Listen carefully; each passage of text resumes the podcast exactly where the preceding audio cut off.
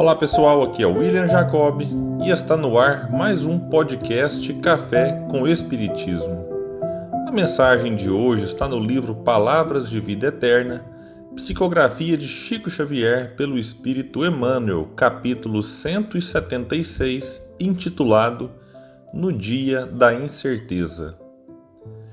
Para qualquer de nós, chega o minuto das grandes hesitações Trabalhamos por tempo enorme no encalço de determinada realização, e eis que, de chofre, todo o nosso esforço parece perdido. Buscávamos diretrizes no exemplo de alguém que aceitávamos como possuindo bastante virtude para guiar-nos à vida, e esse alguém falha desastradamente no instante preciso em que mais lhe requisitamos as luzes. Contávamos com certos recursos para o atendimento a compromissos diversos, e esses recursos como que se evaporam, deixando-nos amarguradamente frustrados. Retínhamos elementos valiosos que nos garantiam segurança e tranquilidade, e por circunstâncias inelutáveis nos vemos privados deles largados à prova, sem alegria e sem direção. Todos somos surpreendidos pelo dia nublado de incerteza em que nos reconhecemos perplexos. Por dentro, ansiedade, por fora, consternação. Não nos sintamos, porém, sozinhos. Dispomos da mente de Cristo, o Divino Mestre da alma roguemos a Jesus caminho e sustento. A hora da incerteza é, sobretudo, a hora da prece.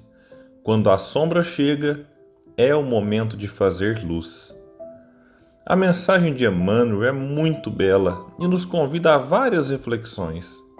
Uma delas é a de que muitas vezes depositamos a nossa confiança e até a nossa felicidade em coisas perecíveis que um dia deixarão de existir, e quando este dia chegar, é como se o mundo desabasse sobre nós.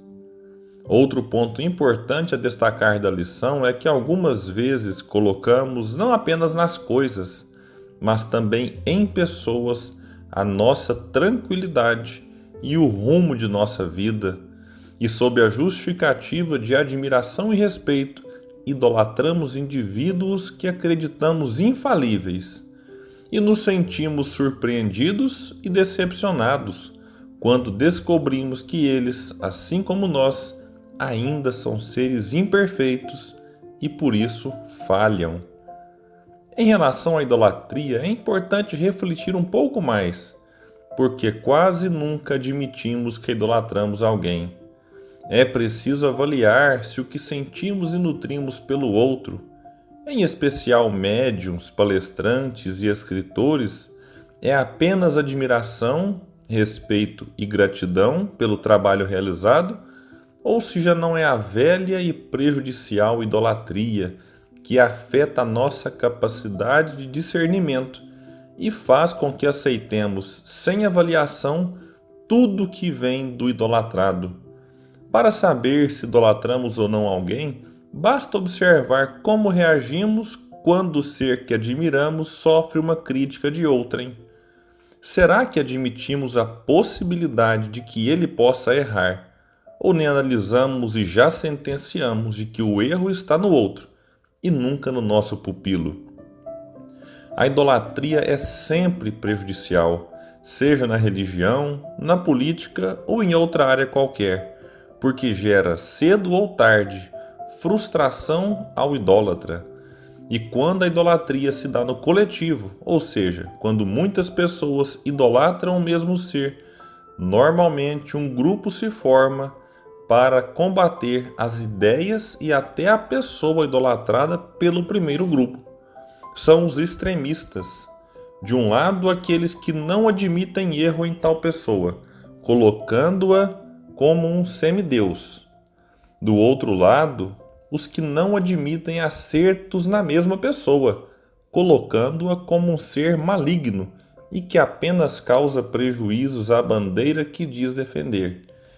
Diante de alguma situação que nos gera desconfortos e incertezas, é importante lembrar que Allan Kardec colocou Jesus como guia e modelo.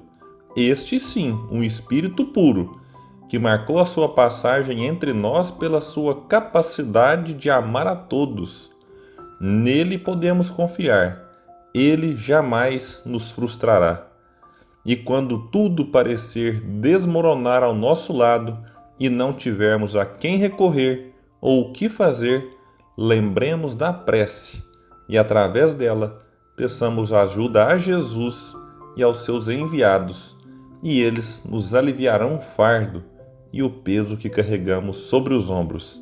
Assim, a caminhada fica um pouco mais fácil. Muita paz e até o próximo episódio do Café com Espiritismo.